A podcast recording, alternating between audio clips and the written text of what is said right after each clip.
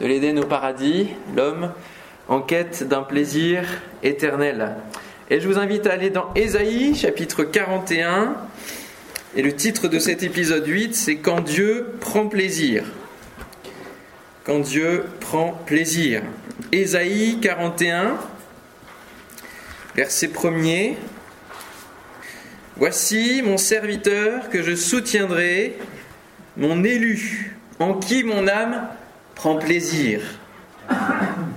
J'ai mis mon esprit sur lui, il annoncera la justice aux nations, il ne criera point, il n'élèvera point la voix et ne la fera point entendre dans les rues, il ne brisera point le roseau cassé et il n'éteindra point la mèche qui brûle encore. Il annoncera la justice selon la vérité, il ne se découragera point et ne se relâchera point jusqu'à ce qu'il ait établi la justice sur la terre et que les îles espèrent en sa loi.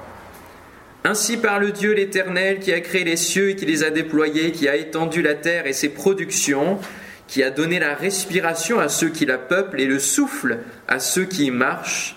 Moi, l'Éternel, je t'ai appelé pour le salut et je te prendrai par la main, je te garderai et je t'établirai pour traiter alliance avec le peuple, pour être la lumière des nations, pour ouvrir les yeux des aveugles, pour faire sortir de prison le captif et de leur cachot ceux qui habitent dans les ténèbres. Je suis l'Éternel, c'est là mon nom, et je ne donnerai pas ma gloire à un autre, ni mon honneur aux idoles. Amen.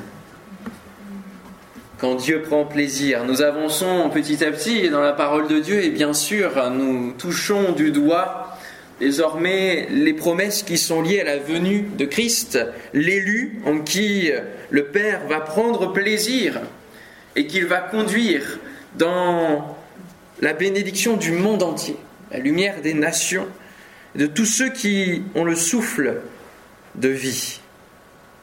Oui, l'Éternel prend plaisir à reformer un jardin. Mais il prend plaisir surtout dans les hommes qui veulent de ce jardin et qui vont vouloir jardin que peut représenter la personne de Christ et tous les bienfaits, tous les fruits, en tout cas cet arbre qui va porter du fruit, qui va guérir les aveugles, faire sortir de prison ceux qui sont captifs des ténèbres, de l'esclave du péché, esclavage du péché. Il prend plaisir dans l'élu, son fils bien-aimé, qui est annoncé donc dans les prophètes, et qui est imagé, on va euh, continuer dans le livre d'Ésaïe,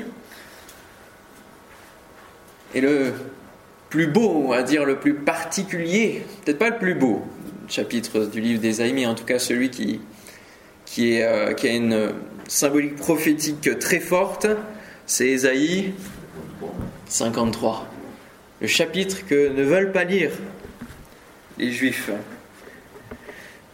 Qui a cru à ce qui nous était annoncé? Qui a reconnu le bras de l'Éternel? Il s'est élevé devant lui comme une faible plante, une faible plante, comme un rejeton qui sort d'une terre desséchée. Il n'avait ni beauté ni éclat pour attirer nos regards, et son aspect n'avait rien pour nous plaire. Dieu allait prendre plaisir dans quelqu'un qui pour nous n'avait rien pour plaire. rien pour plaire. Contrairement aux, illusions du diable qui euh, veut nous faire euh, aller vers des voies qui ressemblent au jardin de l'Éternel, eh bien Dieu va prendre le contre-pied en amenant Jésus qui va être insignifiant à nos yeux. Et c'est là pourtant qu'il a la véritable voie pour accéder au plaisir éternel.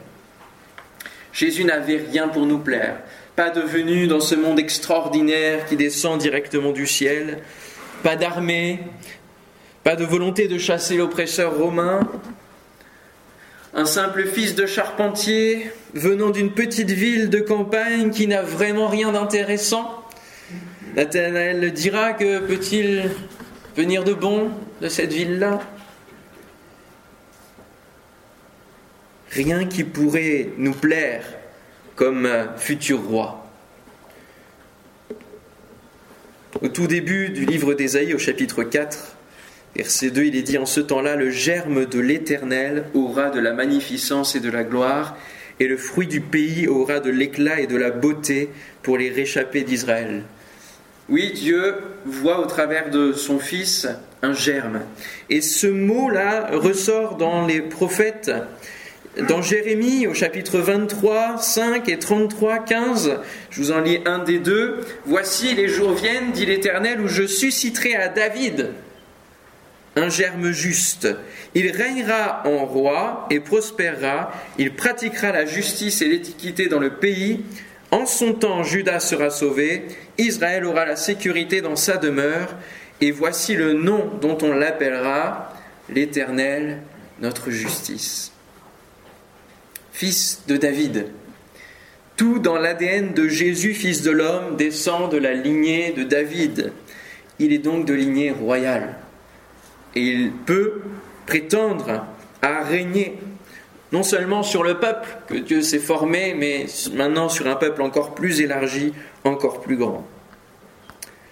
Zacharie, chapitre 3, verset 8 et 6, 12 aussi. Ainsi parle l'Éternel des armées. Voici un homme dont le nom est Germe. C'est son nom, Germe germera dans son lieu et bâtira le temple de l'Éternel. Il bâtira le temple de l'Éternel, il portera les insignes de la majesté, il s'assiera et dominera sur son trône, il sera sacrificateur sur son trône, et une parfaite union régnera entre l'un et l'autre, entre les, entre les deux fonctions.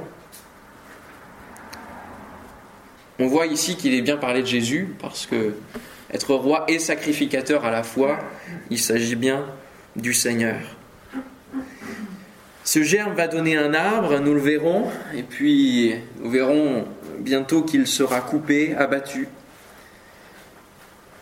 et pendu au bois, donc euh, sur un arbre qui n'a plus de vie.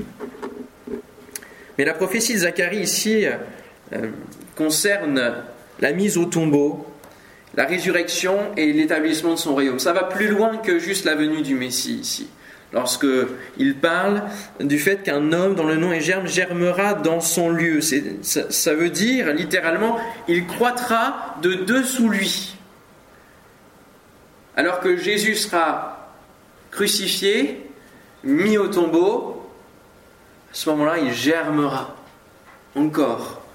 Mais cette fois-ci, de manière complète, pour établir un royaume où tout sera dans la sécurité pour Israël, pour Juda, pour euh, euh, l'ensemble de la terre, à savoir le royaume de paix des mille ans. Une résurrection pour un temple qui n'est pas fait de main d'homme. Il bâtira le temple de l'Éternel. Ce ne sera plus fait de main d'homme, mais c'est pour bâtir le temple de nos vies et que chacune des pierres que nous sommes, les pierres vivantes, forme ainsi son royaume. Le mot,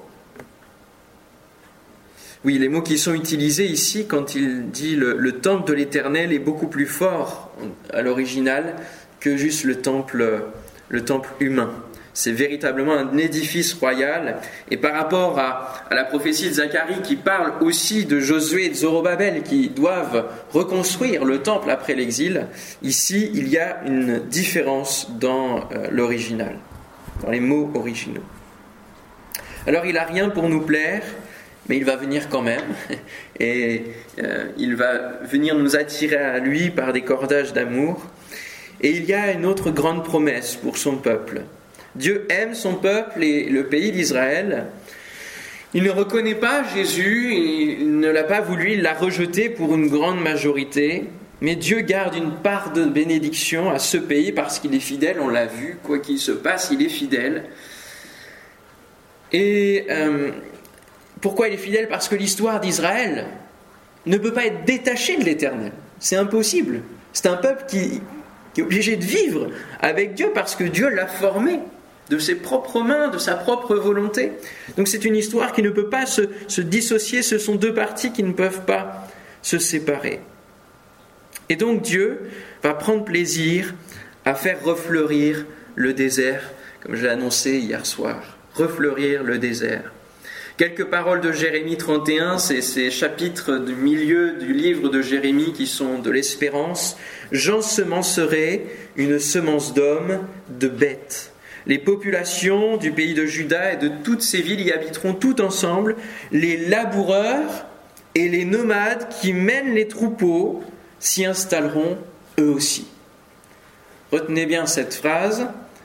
Les laboureurs et les nomades qui mènent les troupeaux s'y installeront eux aussi. Euh, au chapitre 32, versets 38 à 41, ils seront mon peuple et je serai leur Dieu. Si vous voulez euh, venir avec moi au chapitre 32, verset 38, ils seront mon peuple et je serai leur Dieu. Je leur donnerai un même cœur, on a parlé d'être ensemble, hein, d'être tous unis, je leur donnerai un même cœur et une même voix afin qu'ils me craignent toujours pour leur bonheur. Voilà, le plaisir éternel pour leur bonheur et celui de leurs enfants après eux. Je traiterai avec eux une alliance éternelle, je ne me détournerai plus d'eux, je leur ferai du bien, et je mettrai ma crainte dans leur cœur, afin qu'ils ne s'éloignent pas de moi.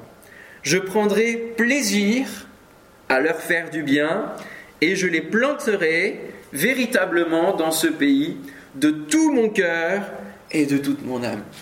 Je prendrai plaisir. Voilà, ça revient. Dieu veut prendre plaisir à nous planter à planter le pays d'Israël dans ce pays aux nombreuses promesses. Alors, il est dit d'autres phrases donc, qui concernent ce désert qui va refleurir. Mais si il dit qu'il va refleurir, ça veut dire qu'il a déjà fleuri dans le passé.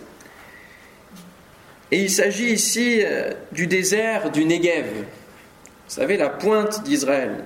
Ça, c'est le, désert le plus proche euh, du, pays, hein, qui, est intégré au pays, et dont la porte du désert, on l'a vu l'autre jour, vous vous souvenez C'est quelle ville? Là où Abraham a planté des tamarisques Beersheba. la porte du désert qui va être euh, donc une source prophétique. Le Negev avait euh, des forêts.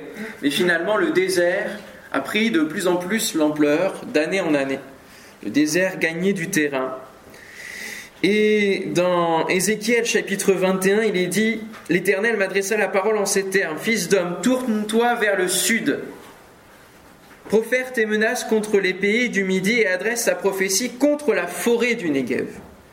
On ne parle pas de désert, on parle de forêt. Dis à la forêt du Negev, Écoute donc la parole de l'Éternel. Alors même s'il s'agit et des hommes et, de, et, la, et du pays, du territoire en tant que tel.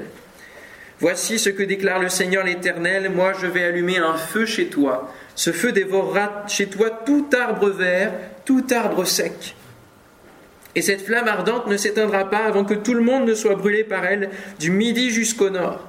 Et tout le monde verra que c'est bien moi l'Éternel qui l'ai allumée, elle ne s'éteindra pas. Donc il y a une malédiction qui est, posée prophétiquement. Et, et, donc, comme je le disais à plusieurs reprises, Jésus va arriver dans une terre desséchée, désertique. Que ce soit dans les cœurs, mais que ce soit aussi euh, dans le pays. Mais Dieu donne aussi d'autres paroles.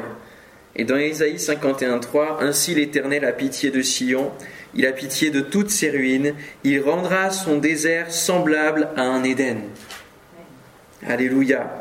Et sa terre aride à un jardin de l'Éternel.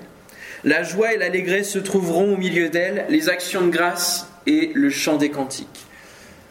Autant on a compris maintenant pourquoi le peuple d'Israël allait dans ce yo-yo de désobéissance et de retour à Dieu, parce que l'homme a une propension à aller vers le mal et à vouloir toujours aller au-delà du principe de plaisir, autant finalement, dans les prophéties, Dieu alterne aussi entre paroles de bénédiction et paroles de malédiction, suivant l'attitude du peuple, mais aussi parce qu'il y a beaucoup d'avertissements, des avertissements d'un jugement qui pourrait prendre place, sauf si le peuple revient à l'Éternel.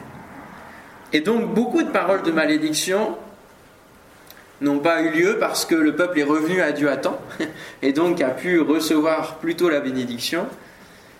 Mais il y a aussi des moments où on a à la fois la forêt du Negev qui brûle et à la fois une promesse d'un désert qui va refleurir. Dieu joue toujours finalement dans la même cour que nous. Il s'adapte, il vient au plus proche de nous.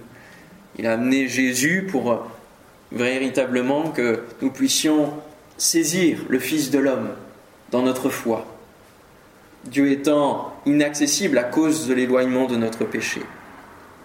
Et là, de la même manière, comme Jésus le dira dans le Sermon sur la montagne, il utilise la même mesure que ce que nous utilisons.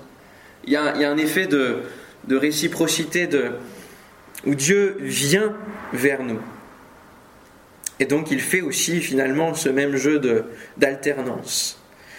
Le Negev, c'est une région désertique qui s'étend sur 60% du territoire israélien actuel. Hein, le pays actuel s'étend sur 60%. Alors je vais essayer de vous trouver voilà, une carte qui soit intéressante. C'est un peu petit. Comme je vous montrais la dernière fois, c'est une pointe 60%, c'est vraiment. Avoir un pays où on a 60% de désert, ça ne sert pas à grand chose. Hein. Et vous voyez, le, pays d'Israël s'étend d'ici jusqu'à la, pointe, ici. Et donc le désert, c'est tout ça. Ça remonte jusqu'ici. 60%. C'est énorme pour un pays.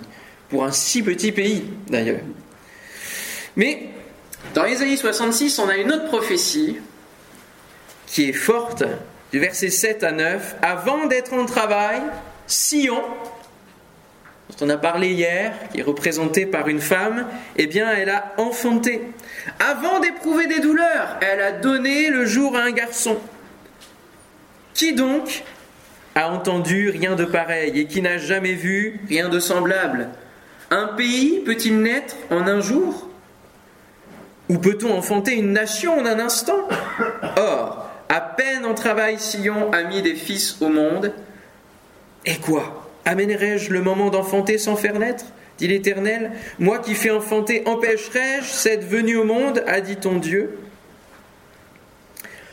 Le 14 mai 1948, le pays d'Israël est né, déclaré en un seul jour Bien sûr, il y a eu des tractations et, des guerres avant, mais en un seul jour, alors que la plupart des, avis étaient défavorables à la création de ce pays, ce pays a été déclaré.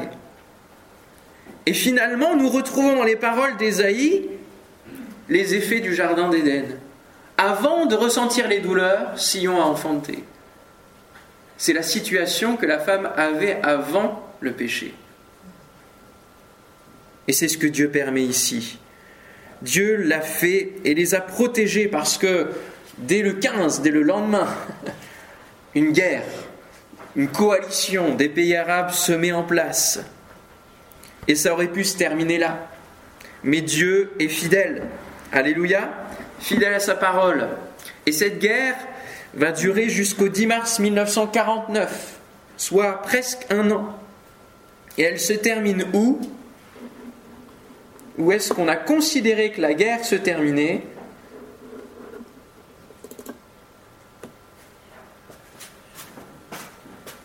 tout en bas du Negev, au bout, dans la ville qui s'appelle Eilat. Les soldats ont dressé le drapeau et cette photo est le symbole de la fin de la guerre, puisque c'est la dernière ville avant euh, l'accès euh, auprès, de, auprès de la mer auprès du, golfe qui est là, en dessous. Et qu'est-ce que veut dire la ville d'Elat?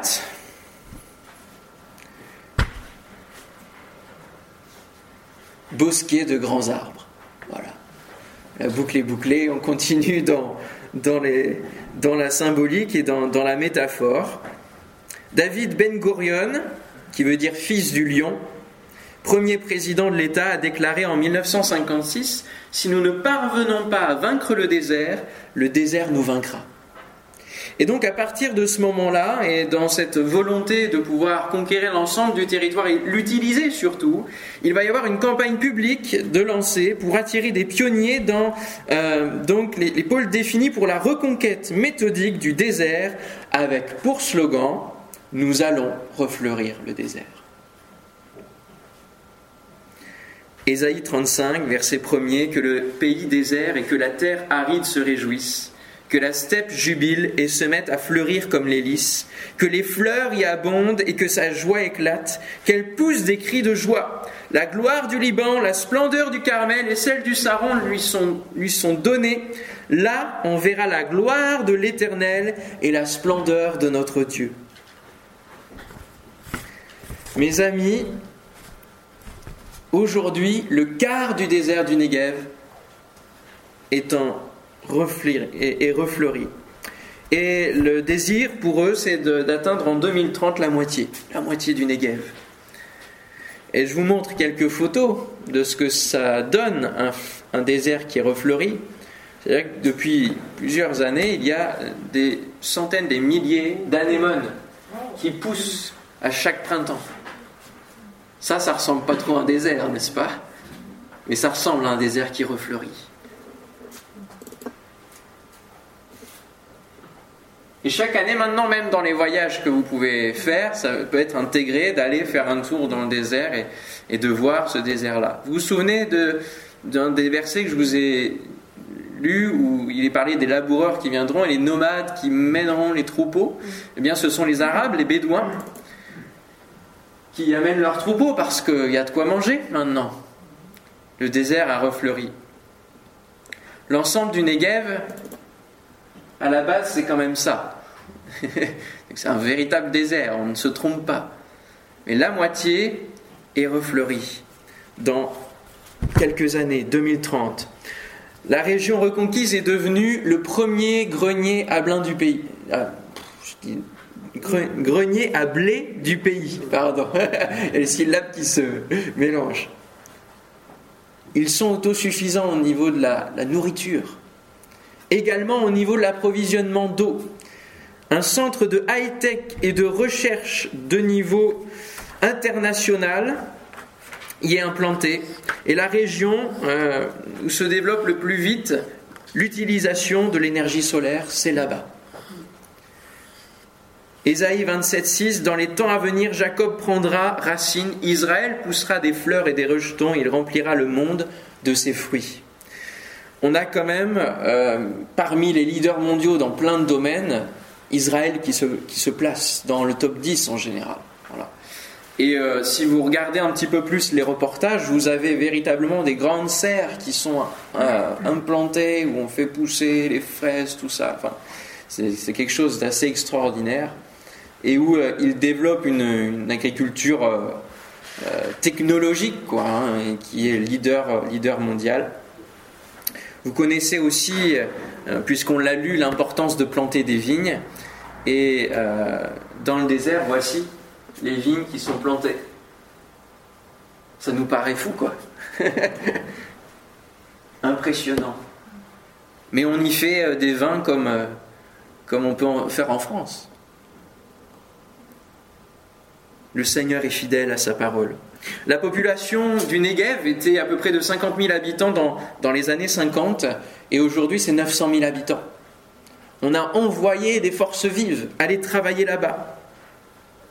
Et aujourd'hui même des, gens viennent en stage là-bas pour euh, des différents pays d'Afrique qui sont sujets au désert pour pouvoir prendre les mêmes méthodes et les dupliquer là-bas.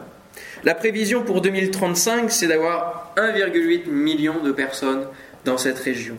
Beersheba, où Abraham a planté quelques tamarisques, et qui ne devait pas être très peuplé à son époque, est aujourd'hui une ville de plus de 220 000 habitants, et, ça croît encore, et c'est l'abondance, la bénédiction qui se passe là-bas.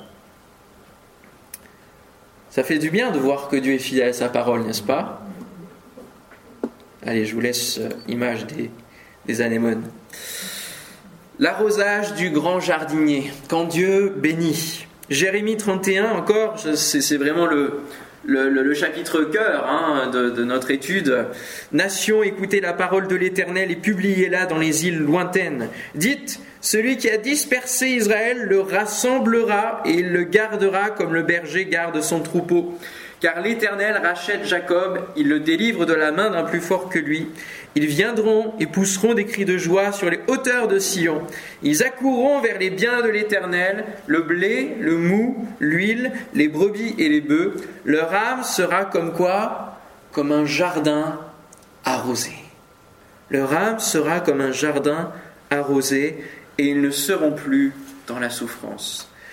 L'Éternel prend plaisir à répandre sa grâce et sa bénédiction. L'Esprit de Dieu gère tout ce qui concerne l'eau d'une manière particulière, le Saint-Esprit.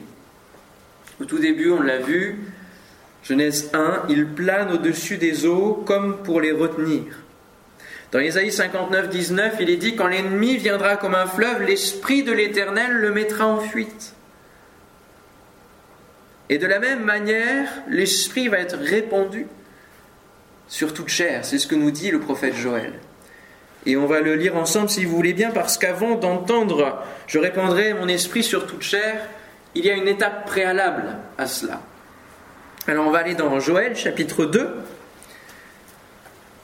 Une petite parenthèse que j'ai oublié de dire, là en janvier 2022, euh, il y a la guerre des arbres en Israël. Parce qu'en fait, euh, le gouvernement pousse à fond pour planter des arbres dans le désert et puis aussi euh, amener d'autres colonies, hein, parce que vous savez qu'ils ont besoin de place. Et donc ça chasse les, les, villages arabes qui étaient là. Et donc ça crée une détention à cause des arbres. Voilà. Donc on est vraiment dans le thème, il n'y a pas de souci. Le Seigneur c'est ce qu'il veut euh, nous dire et ce qu'il veut nous montrer dans l'accomplissement de sa parole. S'accomplit sous nos yeux. Impossible de dire que la parole n'est pas, n'est pas inspirée et ne vient pas de Dieu. Impossible. Joël chapitre 2, on va lire les versets 2 et 3. Voici un peuple nombreux et puissant tel qu'il n'y en a jamais eu et qu'il n'y en aura jamais dans la suite des âges. Devant lui est un feu dévorant et derrière lui une flamme brûlante. Le pays était auparavant comme un jardin d'Éden et depuis c'est un désert affreux, rien ne lui échappe. Maintenant on va au verset 19. L'Éternel répond, il dit à son peuple, Voici, je vous enverrai du blé, du mou et de l'huile, et vous en serez rassasiés. Et je ne vous livrerai plus à l'opprobre parmi les nations. J'éloignerai de vous l'ennemi du nord, je le chasserai vers une terre aride et déserte. Et là aussi où c'est intéressant, c'est qu'aujourd'hui, alors qu'Israël est autonome en eau, les pays aux alentours sont en train de s'assécher. C'est-à-dire que là où euh, on estime qu'il y avait le jardin d'Éden avant, là dans le nord de l'Iran, aujourd'hui ils sont dans une sécheresse pas possible, et Dieu le dit, il va assécher le Frat. Donc il y a, une, ça s'inverse. La bénédiction de Dieu est là, et puis tout autour, je, je le chasserai vers une terre aride et déserte. Son avant-garde dans la mer orientale, son arrière-garde dans la mer occidentale. Et son infection se répandra, sa puanteur s'élèvera dans les airs parce qu'il a fait de grandes choses. Terre, ne crains pas, Sois dans l'allégresse et réjouis-toi, car l'Éternel fait de grandes choses. Bêtes des champs, ne craignez pas, car les plaines du désert reverdiront, car les arbres porteront leurs fruits. Le figuier et la vigne donneront leur richesse. Et vous, enfants de Sion, soyez dans l'allégresse et réjouissez-vous en l'Éternel, votre Dieu. Voilà où est notre plaisir, dans la joie que nous pouvons trouver dans le Seigneur. Car il vous donnera la pluie en son temps. Il vous enverra la pluie de la première et de l'arrière-saison, ce qui rappelle une parole dans le Pentateuque. Comme autrefois, les airs se rempliront de blé, les cuves regorgeront de mou et d'huile. Je vous remplacerai les années qu'ont dévoré la sauterelle, le gélec, le Asile et le Gazam, ma grande armée que j'avais envoyée contre vous. Vous mangerez et vous rassasirez. Et vous célébrerez le nom de l'Éternel, votre Dieu, qui aura fait pour vous des prodiges. Et mon peuple ne sera plus jamais dans la confusion. Et vous saurez que je suis au milieu, ça c'est aussi une part importante, au milieu d'Israël, que je suis l'Éternel, votre Dieu, et qu'il n'y en a point d'autre, et mon peuple ne sera plus jamais dans la confusion. Chapitre 3, verset 1, c'est juste la suite. Après cela, après le désert qui refleurit, je répandrai mon esprit sur toute chair. Vos fils et vos filles prophétiseront, vos vieillards auront des songes, et vos jeunes gens des visions. Alléluia. Amen. Finalement, comme au temps de la création, l'esprit plane, après les 400 ans de silence entre Malachie et Matthieu. Et avec Jésus, la parole faite chair qui va arriver dans ce monde, eh bien, il va se répandre et se mettre en action pour faire de nous de nouvelles créatures. Quand l'Esprit plane au-dessus des eaux dans la Genèse, il en attend de la parole créatrice. Et c'est lui qui va, qui va exécuter cette parole. Dieu dit, et le Saint-Esprit accomplit, exécute, forme. Et de la même manière, ici, l'Esprit est en latence. Quand Jésus arrive, la parole, eh bien, il y a des choses qui changent, il y a des miracles, il y a des guérisons, il y a plein de choses qui fleurissent. Et son Esprit est répandu en nous afin de nous régénérer, faire de nous des nouvelles créatures. Voici le souffle de l'espérance qui vient dans les prophètes. Et voici ce que dira Jésus. Il le déclamera dans la grande ville. Jean 7, verset 38-39, Celui qui croit en moi, des fleuves d'eau vive couleront de son sein, comme dit l'Écriture. Il dit cela de l'Esprit que devaient recevoir ceux qui croiraient en lui, car l'Esprit n'était pas encore, parce que Jésus n'avait pas encore été glorifié. Et une fois que Jésus aura donné toute sa parole, le Saint-Esprit va se mettre à l'œuvre. Magnifique, magnifique. Et cela nous concerne. Amen. Tous ceux qui croient en Jésus. Le souffle de l'espérance arrive et on verra ce soir la suite qui est merveilleuse de ce que Jésus va lui aussi prendre différentes images, mais surtout l'image agricole, l'image de de la terre, dans toutes ses paraboles, dans son discours, etc. Jésus arrive. Vous êtes impatient Et il revient bientôt. Alléluia. Que son nom soit béni. Nous te bénissons, Seigneur, véritablement, de tout notre cœur. Parce que toi, tu as mis ton âme, ton cœur. Tu, as mis vraiment tout pour que nous soyons dans la bénédiction, pour que le désert refleurisse. Quelle joie de voir ce pays même si ce pays a du mal à reconnaître ton Fils, de voir que toi tu tiens ta parole et que les prophéties s'accomplissent encore sous nos yeux, alléluia. Qu'il y en a encore plusieurs à s'accomplir avant que tu reviennes, avant l'installation d'un royaume complet de paix où Satan sera enchaîné. Seigneur, merci. Parce que ceux qui croient en toi vivent déjà l'abondance de, l'Esprit Saint dans leur vie. Et Seigneur, je te prie que nous puissions connaître ces fleuves d'eau vive au milieu de nous, en nous. Alléluia. Ce n'est plus un temple fait de main d'homme que tu attends, mais c'est le temple de l'Esprit Saint en nous. Seigneur, que nous puissions bien l'entretenir, que rien ne soit désagréable dans ce temple que nous sommes, mais que chaque jour nous nous tenions en toi, saint et irrépréhensible, afin de te faire plaisir, parce que toi tu prends plaisir à nous bénir. Alléluia. Gloire à toi Seigneur. Amen.